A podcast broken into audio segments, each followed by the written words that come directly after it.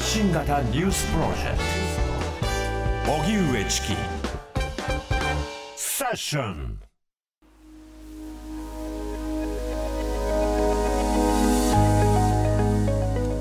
検証。政府の新型コロナ対策。会長を務めた尾身茂氏に聞く。政府の新型コロナウイルス感染症対策分科会などでトップを務めおよそ3年半にわたって陣頭指揮を執ってきた尾身茂元会長に直撃します。尾身元会長は今年8月に政府の組織改編によって新型コロナ対策のトップを退くことになりましたがこれまで専門家としてさまざまな助言を行ってきました。時には総理大臣とともに記者会見に出席するなど新型コロナ対策の専門家代表として表舞台の顔ともなりました。この3年半さまざまなコロナ対策が行われる中 PCR 検査の是非保健所や医療体制の在り方緊急事態宣言の是非人との接触8割減。政治家官僚専門家の齟齬と対立。リスクコミュニケーションなど検証総括が必要な部分も多くあります。この3年半の教訓とは何だったのか。今夜はコロナ対策を継続取材した TBS ラジオ澤田大樹記者とともに政府の新型コロナ対策を担当した尾身茂元会長に直撃します。はい。お話を伺っていく中で具体的な検証、はい、どういったポイントが必要なのかも含めてあの後世に残す必要があるかと思います。すねはい、今日は、えー、TBS ラジオの YouTube チャンネルでも動画配信していますので、はい、そちらの方で合わせてみたりそちらの方でチェックするなどしていただければと思います。では本日のゲストをご紹介いたします。スタジオにお越しいただきました政府の新型コロナ対策分科会会長などを務めた尾身茂さんです。どうぞよろしくお願いいたします、はい、お願いします。お願いします、えー、尾身茂さんは自治医科大で医師となり離島での医療などを経て1990年から WHO 世界保健機関に勤務。感染症対策を担当しポリオの根絶や2003年に流行した SARS 重症急性呼吸器症候群の制圧などに携わられました。また新型コロナをめぐっては国の2つの有識者会議で会長を務めおよそ3年半にわたってコロナ対策を指揮。その記録についてまとめた1100日間の葛藤を先日日経 BP から出版されました。そして TBS ラジオ国会担当の澤田大樹記者にもスタジオに来てもらいました。澤田さんよろしくお願いいたします。よろしくお願いします、はい、お願いします。さてまず尾身さんに伺いますがこの日経 PP から1100日間の葛藤を出版されました。これ本にすることになった経緯であるとか本のまあ意義というのはどうお感じになってますか？うんまあそうですね。経緯というかまあ各ことに決めた理由は、その会期、書くことを決めたのは、まあ、半年ぐらい前なんですけども、うん、なぜかというと、やはりまあ、今回私はこういう、今紹介があったような立場で、まあ、3年間半、えー、国に対して私たちの最大、まあ、唯一の仕事は、提言を出すことなんですね、はい、感染状況とか医療の逼迫状況を分析した上で、まあ、求められる対策というかやこういうことをやった方がいいんじゃないかという対策について、まあ、政府に提言することが主なしっていうかそれが唯一の仕事だったと言ってもいいと思います。うん、で結果的にはあのまあ100以上の提言を出してきたわけで、はい、それがまあ政府によって採用されたものも多かったし、まあ、採用されなかったものは一部ありましたけどこれは結果的にはやはり私たちの提言が一般の市民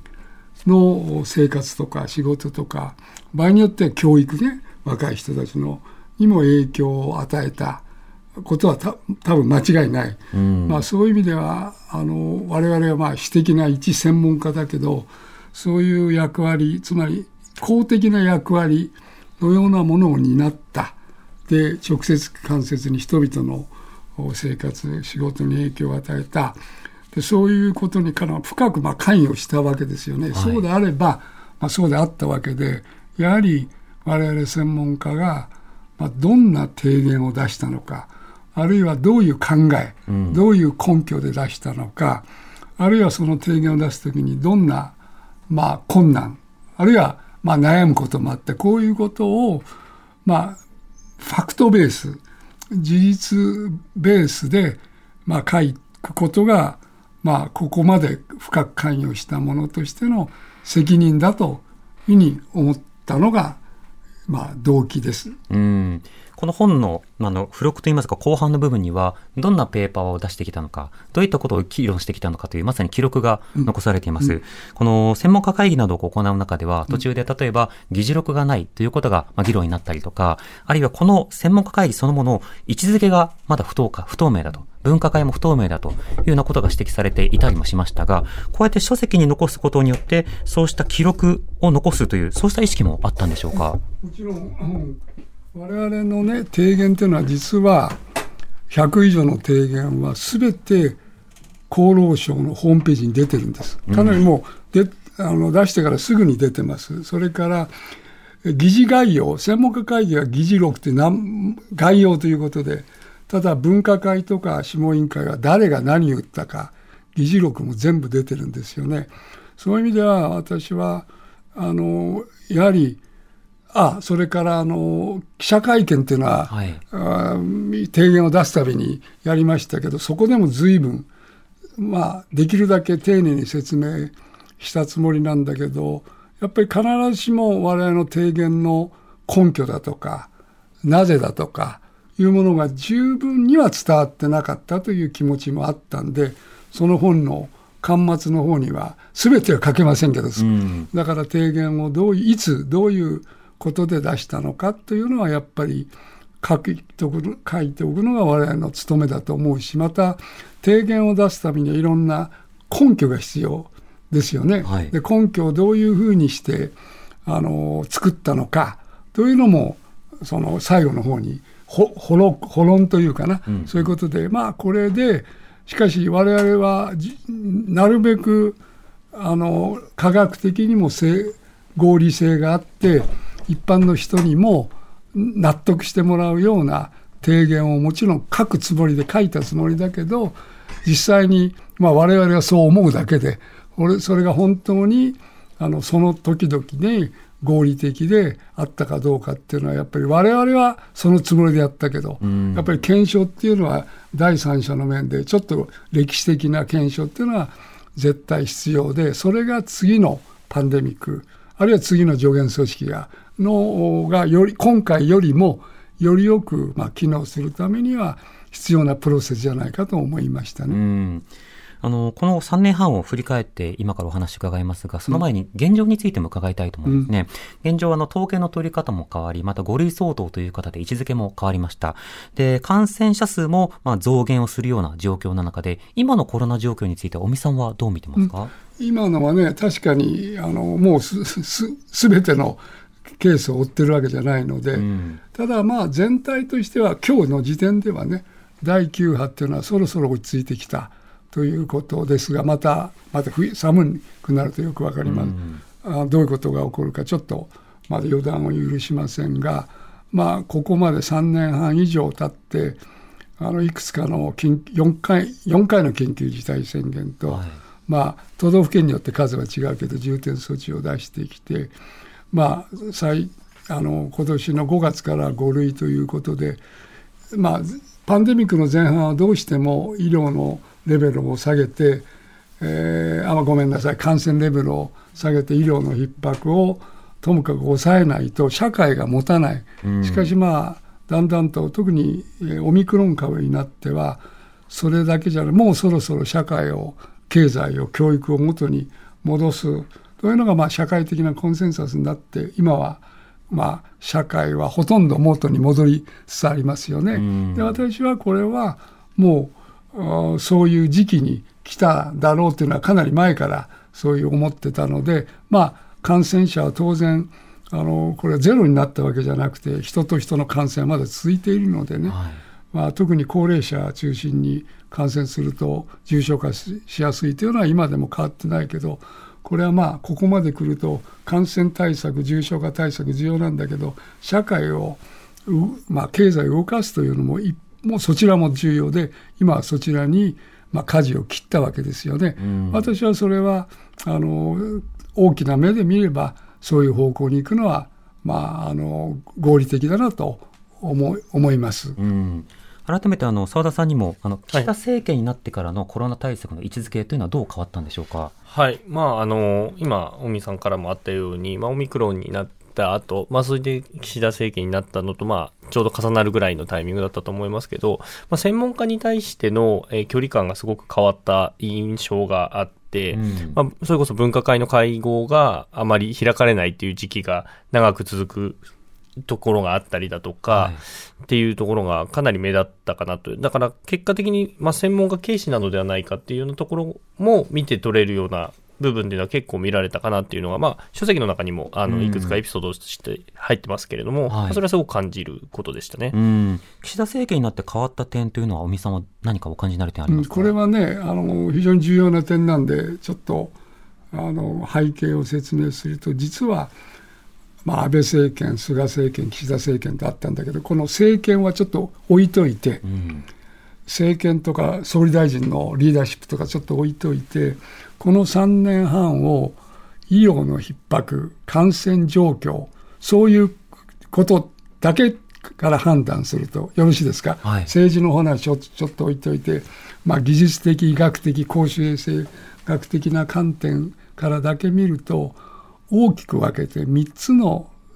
まあ、フェーズに分かれるんですよ。うん、それは最初のフェーズは比較的何まあほとんど分かってない状況で試行錯誤をする時期ですね。これが第1フェーズ。で第2フェーズというのはだんだん分かってきた。しかしまあデルタ株とか第5波なんか一番典型的だけど、うん、まあ、かなりまああの感染者も増えたし、えー、一番感染の状況が厳しかった時期ですよ。これが第2フェーズ。で、第3フェーズは、まあ、それを超えて、そろそろ、まあ、感染対策も大事だけど、社会経済を動かそうというのが、まあ、国民的なニーズになってきた。感染対策は重要なんだけど、経済の方に、こういうフェーズが。で、これは、この3つのフェーズとたまたまですよ、うん、これ、ウイルスは別にさ政権によって 自分の性格変えるなんてことはしないんだけど、はい、だけど、ほぼ大まかに言うと、最初のフェーズは安倍政権のフェーズと比較的ぴったりくる、うん、で一番厳しかった時期。えー、でいろんなことが分かってきたんだけど最も感染状況が厳しかったのが菅総理政権。菅総理というか菅政権期ね、うん、で最後の経済社会を回すという時期はこれは基本的には岸田政権期と重なるこのことがしたがってね政府の対応どうこうっていう今澤田さんの話もあるんだけど結局は参政権の我々との距離感だとか、そういうことは、うん、えー、総理大臣の個性というとか、リーダーシップのあり方、それも多少ある、私はこれ政治部の澤田さんなんかプロで、私はそこの専門ではないけど、そういうことで決まるリーダーシップとか、あの総理のキャラクターというよりも大きい状況ね、うん、この最初の3つのそういう状況で私は規定されたと思ってます。うん。その未知の状況、それからいろんな決断が必要な状況、そして緩和フェーズ、うん、このようにその分けていらあのくださったので、うん、この3段階に分けてちょっとお話を伺っていきたいと思います。うん、あの書籍の中でもその未知のフェーズ、あの実際に船舶が来て、あるいは武漢などでウイルスがこう感染拡大して、これに対してどう対処すればいいのかということを悩まれているときに、まあ、例えば水際対策について、まあ、提言を出すとか、あるいはいろいろなヒアリングやデータの収集が始まったけれども、まだ正体がわからないというか、対応者がわからないという状況があったかと思います。というわけその一斉休校が始まる前の段階までに、この専門家の方々はどのように集められて、どういったような作業を担当されることになったんでしょうか？うん、そこはその本でもかなりあの前半のプロローグとか最初の方に書いたと思うけど実は我々はあの2020年の2月頃ね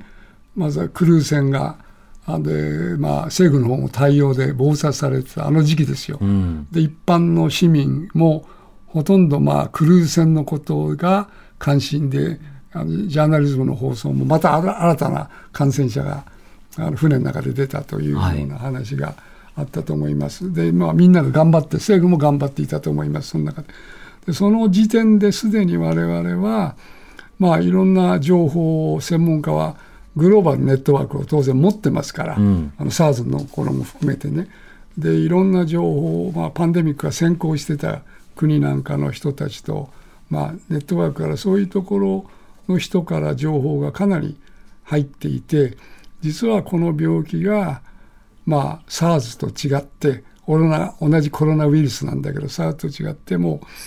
無症状者でもそれから潜伏期内の人でも他の人に感染させる。まあこれはゼロにはできない病気。長丁場になる病気感染症。それとあのそうですね。もう当時にその2020年の2月の頃には我々はそういった性格が特徴を持っているウイルスなので、うん、まあ、全体から考えるともうすでに地域の中の地域内感染が徐々にあの広がりつつあるというふうに我々は判断してた。でそのことはだから、えっと、そこの本にもかなり強調して書いたけど、はい、2020年の2月の24日かなに今政府に公式にそういうことを申し上げた。ということからまああ我々のこのいわば、まあ、政治家の牧原さんなんていう政治学者は前のめりということから入って、はい、我々はそのことはぜひ国はそういう意識が当時はあんまりなかったと思います。はい、この病気が長丁場でもうすでに感染が地域内で。で我々はもう地域内で感染をがしつつあるという思いがあったのでまあで国から必ずしも頼まれたわけではないの。だけれども2月24日の、まあ、我々の独自見解、これ出さないと、まあ、我々そう判断しちゃってるわけです、えー、そういう知見を持っているのに、まあ、普通は市議会とかなんかは頼まれないってないことやらないんだけども、うん、やっぱりこれは専門家の責任として、まあ、我々判断したわけです、はい、まあ、それを専門家として言わないのは専門家としての、まあ、責任放棄あるいはまあ私にはしょっちゅうみんなに言ったのは歴史の心配に耐えられないんじゃないかということで、まあ、あのその提言を、まあ、政府はちょっと躊躇したと思いますけど、うん、専門家が独自の、まあ、そういう多少緊張感があって、まあ、最初のルビコン川ですよ、それが、はい、ということだと思います。あのルビコン川、あの様々な決断を迫られたことが次々と起きたということが本の中でも書かれています。その組織の初期の段階が政府に先んじて具体的な、まあ、提言を出し、それに対して政府に対して、まあ、政策をやってくれということを述べた。当時のその行政であるとか政府の反応というのは最初はどうだったんでしょうか？うん、だからまあ、政府にこれやってというよりも2020年2月の時はなるべく政府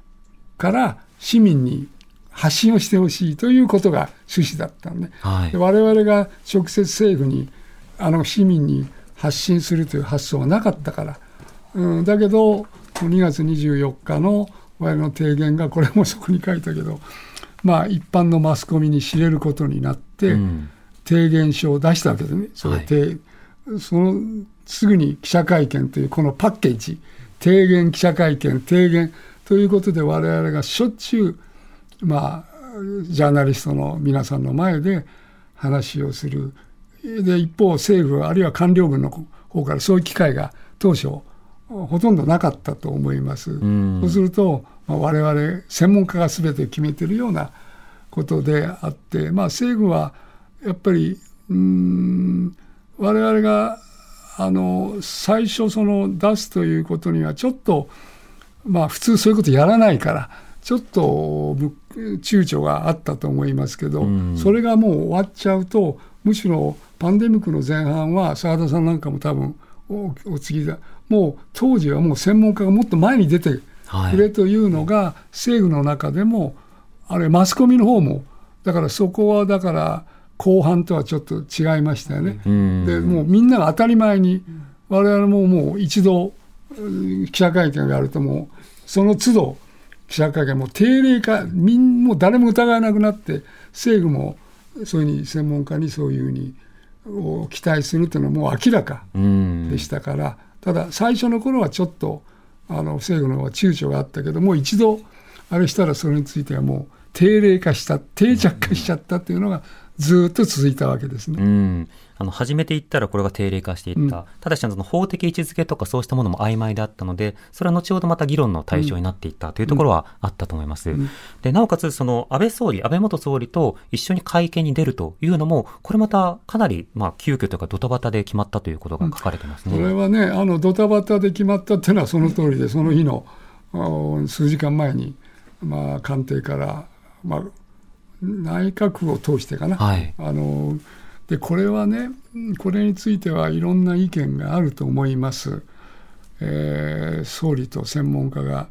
一緒の席についてああいう席でやれば関係がちょっと曖昧になりますよね。でそれについてそういうやっぱりそこは出ない方がいいという意見も当然ある。だけど一方私たちは政府が作った組織ですよ。分科会であろうが。はい、でそこにで皆さんが私の立場で官邸から結局は総理大臣から総理大臣が記者会見するのでそれの技術的な補助というかサポートをしてくれという話。でこれはねなかなかあの断ることはまあ私はそれはその政治家というのはあの医学的な側面ももちろん専門家から聞いて知るけどもっと政治家っていうのは特に総理大臣は感染症対策じゃなく経済の影響外交の影響神羅万象全部見るのが国家のリーダーですよね。だからそこに行くただし国家のリーダーといっても政治家総理大臣は毎日データを見てるわけじゃない。これそれは政治家の仕事じゃないですよね、はい、ところが我々は毎日データを見てる。でそういう意味の技術的なこの質問とか記者の方からそういう質問がある。あるいは総理は全部のことを知ってるわけじゃない。だから我々は例えば緊急事態宣言を出す時にどの県を出すのかって県ごとのことをつぶさに、まあ、我々は、まあ、頭に入ってる。でそれは総理には総理にそんなこと期待するのは無理ですよね、うん、総理は他のいろんな。そういう意味で、一緒に来て技術的なことがの説明を求められる、これは私はそんなには違和感がなかったです、総理から言われて。うん、ただ、それがそういうイメージをね、もっといろんな意見があるというのは分かるけど、その時の私には断るチョイスはなかったと思います。うん、それでそんなにそれ自体はね、あのー総理の説明をこう補佐するということだったから、えー、うん、だけどそれが最終的に我々専門家が全て決めてるようなイメージになるというのはその時私は全く想像してないから。ある種科学コミュニケーションを担うような役割も背負うことになった、うん、科学的助言だけではなくて具体的に市民を相手にコミュニケーションするその顔役のようなことになっていった、うん、当然ながらその専門家の会議のメンバーとしては、科学コミュニケーションの専門家の方もこう増えてくることにはなるわけですが、うん、最初はそこは想定はしていなかったということですね。それはだから我々は、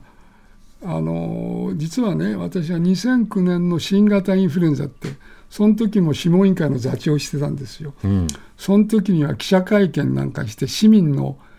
人に何か直接語りかけるのは一度もなかった。で、我々、私の仕事は、私とか岡部さんとかね、川岡さんなんかの仕事はあの官僚軍に我々の考え意見を彼らと意見を相談してということで時々はあの大臣なんかにお会いしたことあるけど、うん、そういう記者会見で私どもが前面に出ることはなかった、はい、だけど今回はまあある意味じゃ偶然のところもあったんですよね。クルーズ船という話で、うん。うん、まあ、政府はそっちに忙殺しちゃってる。で我々の意識はクルーズ船はのことはもうあれは早く乗客を降ろせばいいというふうに思ってたから、うん、私たちはそこにはあんまりそちらよりむしろ地域の感染の方により関心があった。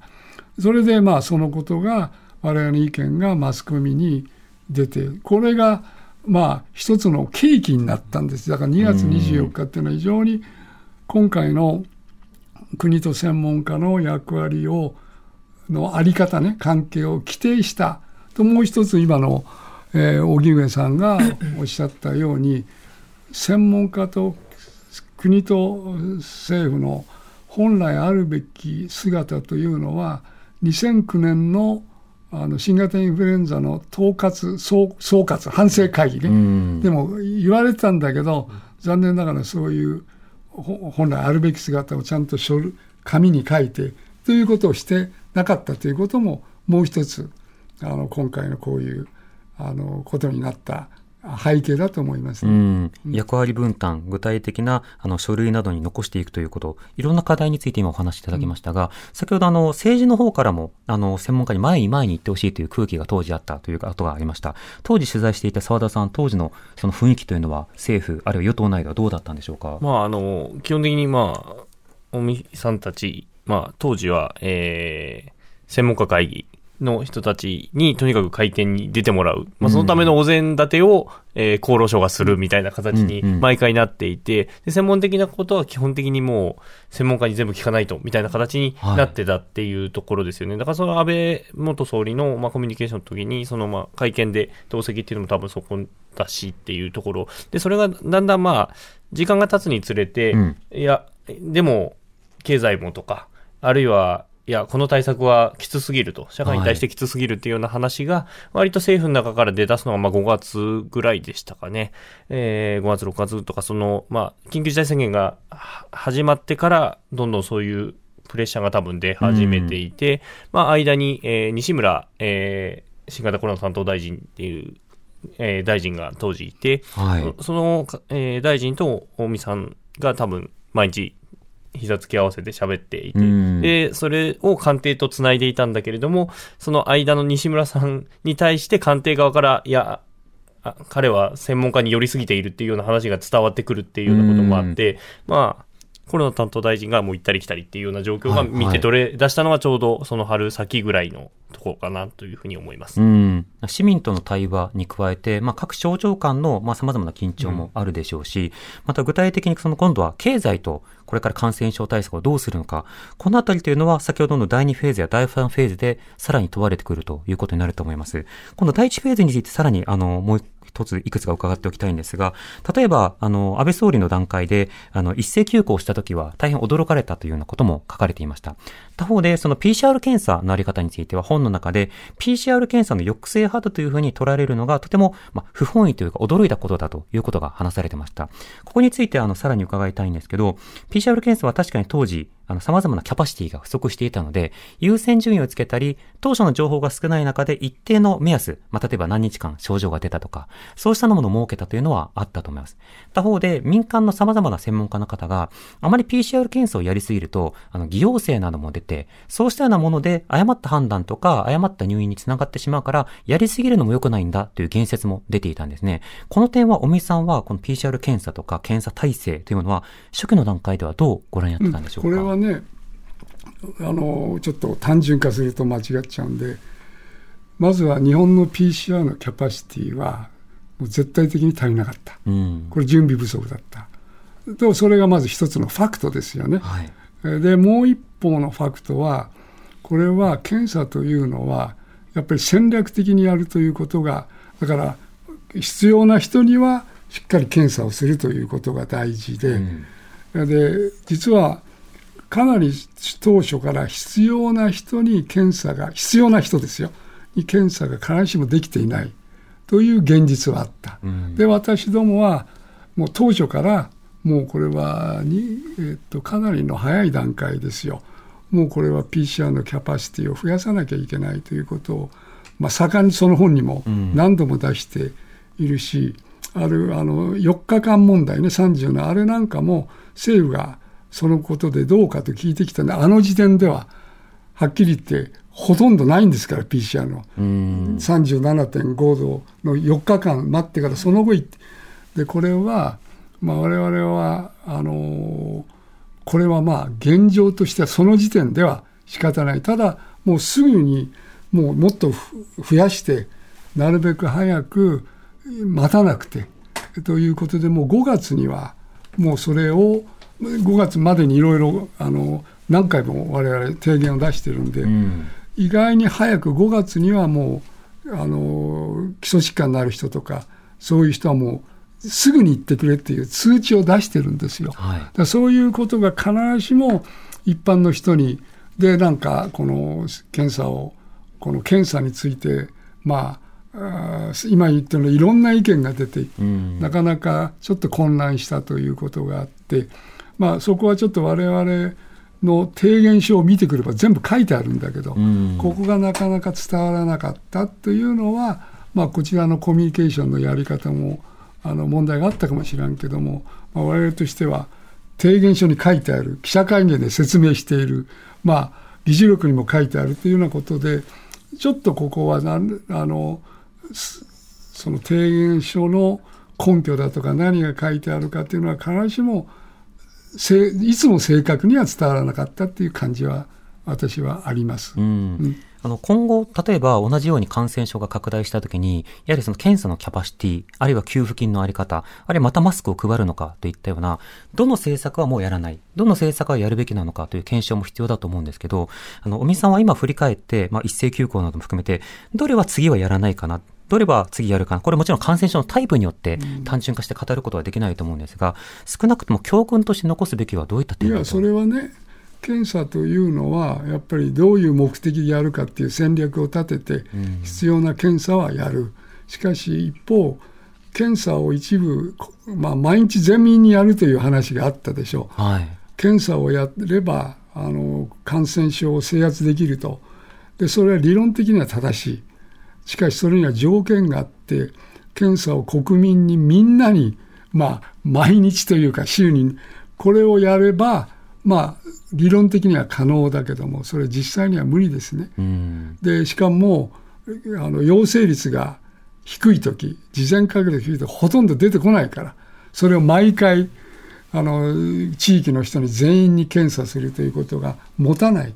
だからその辺はあの検査をするのはやっぱり事前確率の高い人に。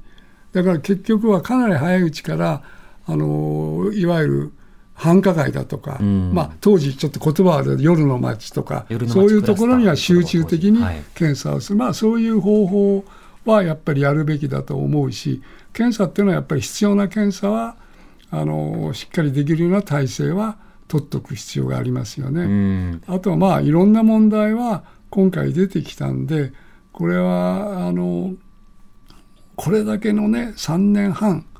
これだけみんなが大変な思いしたわけですよ。一般市民も事業者もそれから医療関係者も。あのそれはこれだけのやっぱり大変な思いをして GDP にも影響がありましたよね。こうしたことをなるべく同じような形で繰り返さないためには今言ったいくつかの問題が医療なぜ WHO によれば世界で医療の質はトップクラスですよ、うん、これがなぜ医療の逼迫を起こした、はい、あるいはリスクコミュニケーションにもちょっと課題がありましたよね。国と専門家、うん、あるいは国と自治体の問題もある。この問題というのはやっぱりもう一度しっかりとファクトベースでもう一度検証することが、うん、あの私は求められると思いますよ、うんうん、どの問題も大事だから、はい、うん、この検証という点でいうと専門家の方々でその卒業論文と称したその振り返りはまとめましたがあの政府による振り返りについてその必要性についてはどうお感じになってますか、うん、だからこれはまあ私は政府の代表はできないのでね、うん、ただ普通考えればこれだけのまあ100年に一遍一度の大パンデミックですよ。で大きな今少し楽になったからみんなちょっとだけどこの経験はやっぱり生かすべきですよね。その時にはやっぱりどういうあのこの検証っていうのは誰か悪者犯人を見つけることじゃないから、うん、検証っていうのは次につなげるためのどうしても通らなければいけないステップですよ。でそこにはやっぱりあのいろんな公開された資料とか客観的な、まあ、資料をもとに、あの評価しないと、うん、まあそのまあ、評価でここに、まあ、ならないんでここはやっぱり。あのしっかりといろんな分野でね、まあ、これ我この本は私たち専門家の視点で見たものですから、うん、なるべく我々は客観的にしようと思ったけどこれは人間は、ね、自分の主観というかどうしても自分だからそれはおそらく他のあの関係団体というか、関係者も同じようにまあ、検証してまた第三者が検証するそういうことによってより正確なピクチャーが出てくるわけでしょう。まあ、そんなことはやった方がこれだけの大変な思いをしただから、まあ、それがまあ関係した人の責任じゃないかと私は思い、まあ、そういう思いがここにあったということです。うん当然今あの各学会などで、例えば教育分野では何が起きていたのか、あるいは人々のメンタルヘルスでは何が起きていたのかなど、コロナ禍での影響関係については今、その民間でも研究が進んでいますね。うんうん、それらをまあ政府機関としてまあまとめたり、あるいは政府がヒアリングする形で、今後の再発防止であるとか対応のための強化としては、これはこれでまた研究とは別にあった方がいいのかという、いや、いい、いいのではないかということですか？そうだと思います。うんでは、コロナ対策などについては、えー、様々なリスナーの方からメールいただいているので、この後紹介していきたいと思います。Shipping can make or break a sale, so optimize how you ship your orders with ShipStation. They make it easy to automate and manage orders no matter how big your business grows. And they might even be able to help reduce shipping and warehouse costs. So optimize and keep up your momentum for growth with ShipStation. Sign up for your free 60-day trial now at shipstation.com and use the code POD. That's shipstation.com with the code POD. 四季荻上ひろみ南部発信型ニュースプロジェクト発信型ニュースプロジェクトセッション TBS ラジオキーステーションに生放送でお送りしています。発信型ニュースプロジェクト荻上チキセッション。今夜の特集は検証政府の新型コロナ対策会長を務めた尾身茂氏に聞くということで、えー、スタジオには政府の新型コロナ対策分科会会長などを務められた尾身茂さんをお迎えしてお話を伺っています。どうぞよろしくお願いいたします。はい。そして TBS ラジオ国会担当澤田大樹記者にも同席してもらっています。引き続きよろしくお願いいたします。はい、お願いします。お願いします。ではリスナーの方の質問いくつか紹介していきましょう。はい、えっ、ー、とまず匿名の方からいただいたメールです。どうもありがとうございます。2009年の新型インフルエンザ流行の時、当時の専門家による対策会議が厚労大臣に報告書の形で日本の今後の課題を勧告しましたね。主な課題は、1、PCR 検査体制の強化、2、地方衛生圏、えー、保健所などの体制強化、3、発熱外来の整備、4、国民への広報、リスクコミュニケーションの充実。5、合理的な意思決定、議論の透明性などなどですが、これらの事項は今回の新型コロナの流行においても同じように課題と挙げられました。尾身さんも2010年の勧告された対策会議の委員のメンバーだったと思いますが、これから、これらの課題が何ら整備解決されていなかったことについて今回どう思われましたか？率直な思いをお聞きしたいですと。うん。はい、今のねあの視聴者のこれは多分総括会議のああことだと思いますね。確かに今、あのおっしゃられたようなこと。でこれはまあ我々有識者あれ当時は学術会議の会長さんが金沢先生っていうのが座長していろんな関係者私ども呼ばれたり行政官もかなりこう広範な議論をして、うん、でこれを厚労省に対して提言を出したわけです。有識者からその有識者会議っていうのは実行部隊じゃないから、はい、提言する部隊ですよ。でこれは政府厚労省に対してこういうことを今おっしゃったようないろんな PCR の検査、保健所のやった方がいいんじゃないですかというレコメンデーションを提言ですね。うん、まあところがこれはあの実行するのは政府の責任ですから、はい、で我々の責任は今回もそうで提言を出すこと、ところが政府の方は、おそらくこれは政府の方もその後、いろんな課題に社会は常に直面するわけですよ。で、おそらく、まあ、政権交代が頻繁にあったわけですよ、その後、はい、あとは自然災害なんかありましたね、まあ、そういうことがよりこの提言の実行を難しくしたんじゃないのかと思います。だからしたがって、まあ、今回のこのコロナのパンデミックもこれだけ、まあ、いろんなことを学んだわけでこの学びがまあ、これが喉元過ぎれば暑さ忘れるということじゃなくて、うんうん、今回の方がはるかに深刻ですから、2009年の。だから今回のことはしっかりと、まあ、いわゆる検証して、はい、あの誰が悪いとかっていうネガティブなことで次に備える何が課題だったのか、これをしっかりとやって、まあ、同じような、まあ、今回は2009年のレコメンデーションは、まあ、残念ながら実行されなかったところが多かったと思います。なるほど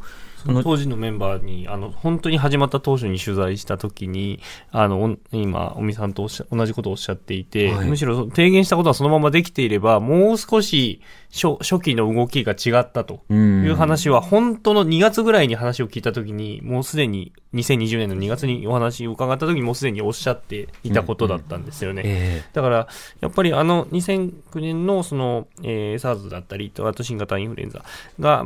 の、まあ、亡くなった方が、まあ、幸運なことに少なかったっていうこともあって、うん、やっぱりそれが置かれてしまったと、提言というか報告がそのまま置かれてしまって、逆に保健所とかに関しては、どんどん減らす方にむしろ行っていたっていうことが、やっぱりコロナ初期の対応の、まあ、大変になったところ、まあ、まあ、目詰まりとかって言われたりもしましたけど、えー、まあ、そういうところに、えー、直結してたっていうことはちゃんと振り返っておかないといけないし、うん、それが今後、このコロナが終わっあの、コロナの、まあ、総括の段階で、じゃあどうしていくのか今後っていうところはちゃんとそこは整理して、じゃあ前できなかったから次どうできるようにしとくのかっていうところも含めてちょっとこれは検証しなきゃいけないことだなというふうに思いますね。すね保健所機能なども含めて、普段の医療体制や普段の行政体制の強化、これが必要だということは分かったし、さらには普段の業務に必要な分だけではなくて、バッファー、つまり余白を持って対応することが必要だということも分かったと思うんですね。一方で課題が短期的には見えたけれども、なかなか動けないという状況が、まあ、初期のあのコロナ対応でもあったその時に盛んに目詰まりという言葉が使われていました。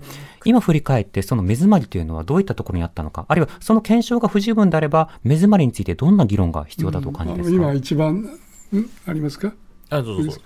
あの検査のことはね、みんな関心が終わりだったと思うし、今もあると思うから、検査のことを少し申し上げると、うん、あの検査の目詰まりというのはいろんなファクターがあるんですよ。地方衛生研究所の問題もあるしあとは検体を運送するあとは試薬の問題、うんうん、あの医療機関があの検査してもちゃんと入院できる、まあ、こういう複合的な問題があって。で実は私も何度か政府には申し上げたんだけども検査のキャパシティを強化するというのは一省庁の一なんとかなんとか省の一部門じゃできない。いろんなところに関係するからそういう意味ではこれからの一つの課題はやっぱりこれは政治のリーダーシップが必要です。これはあのかななんとか省のなんとかか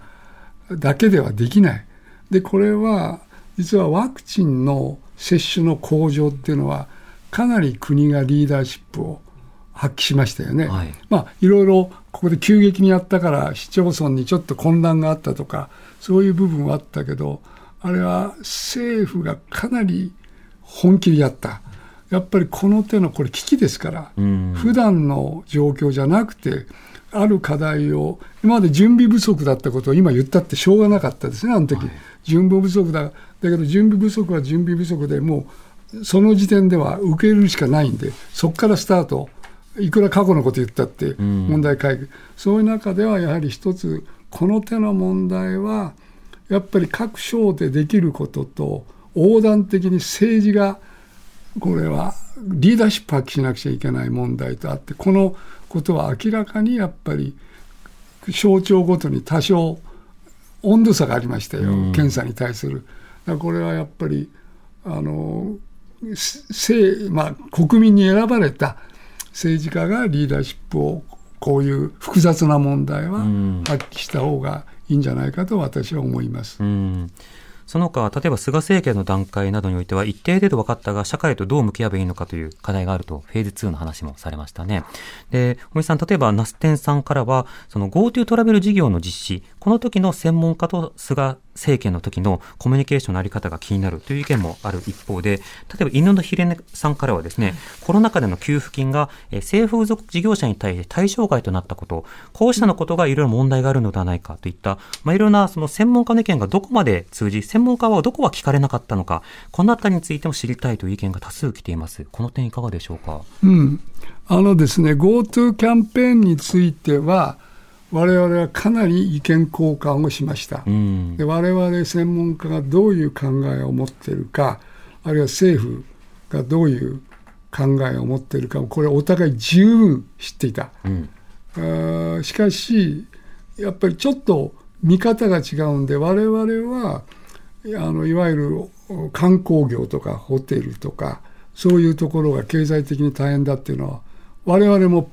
経済のプロではないけど、それ十分理解している。だからこそ我々は GoTo キャンペーンを絶対やんない方がいいですよってのは一回も言ってないんですね。我々は5ステージが4つに分けてましたよね。ステージのあの2以下になれば、ステージ3というと大体重点措置を出す時期ですよ。はい、ステージ4は緊急事態宣大まかにね、その時にやるのは、やっぱりこれはみんなに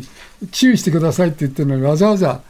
これはやっぱり説得力がないし整合性がない、だから早くステージ2に行ったらどんどんやってくださいよというまあ立場。でこのことは知ってて。で政府はまあちょっと遅れたけどやってくれたと思います、ちょっとあの我々の GoTo だって最終的にはやめてくれたんです。けどちょっと時間差があった。タイミングが。タイミングがね。それと協力金だとかこれはね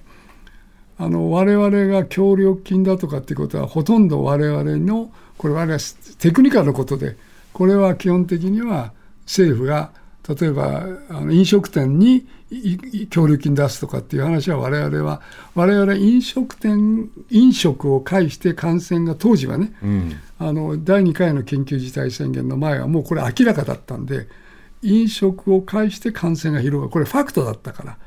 あのそこの本にもデータを示してたと思うけど、はい、だけどそれに協力金を飲食業に出すのかその周りのこうふあのふ関連する企業がありますよね、サプライ、うん、これでこれはもう全く政府が、で我々はそこにはほとんど関与してない、うん、で我々はそこについてレコメンデーション出したことも基本的にはないです。うんうんこれがこの感染症対策の専門家と、あるいは例えば、そのより社会であるとか、社会心理であるとか、いろんな専門家なども専門家の例えば対象に含めるのか、このことも含めて今後、その感染症対策ということでいうと、専門家の幅もより広く捉えた上で、検証と事後のあの、専門家のチームアップというのが必要だと思うんですね。あの、残り時間1分ほどですけれども、早急に必要な検証、特にどんな検証と今後の対応が必要だと今お感じになってますか？だからさっき言ったようにね、やっぱり今回良かったところもあると思うんですよ。死亡者は。欧米諸国に比べてかなり低い、うん、で GDP の落ち込みも実は3年間平均すると欧米並みなんですよ。だけど今回やっぱり準備不足があったためにやっぱり一般市民への負担あるいは医療関係者の負担があったと思います。したがってまあそうした原因はあのいろんな複合的なものがあったと思いますそこについてはさっき申し上げたように、うん、何が今回やっぱり課題だったのかっていうのをしっかりとさ今いろんなリスクコミュニケーションもあるし国と自治体の問題もあるしそれから検査の問題もあるしもう医療の問題ありますよね。うん、え医療がなぜこれだけ頻繁にこのことはしっかりと検証してどうしたらこういうことをまあなるべく同じことを繰り返さないのかというしっかりした議論はやっぱ本質的な議論をしないとそうです、ね、なかなかあの難しいんじゃないかと思いますね。ということ今はまずは検証のためのリーダーシップそれが政治には必要で、うん、そして必要なものが分かればそのための実施のためのリーダーシップこうした段階に進んでいくことが必要だということも分かります。今夜は政府の新型コロナ対策分科会の会長などを務めた尾身茂さんにスタジオでお話を伺いました。そして TBS ラジオ澤田記者もありがとうございました。ありがとうございました。はいありがとうございました。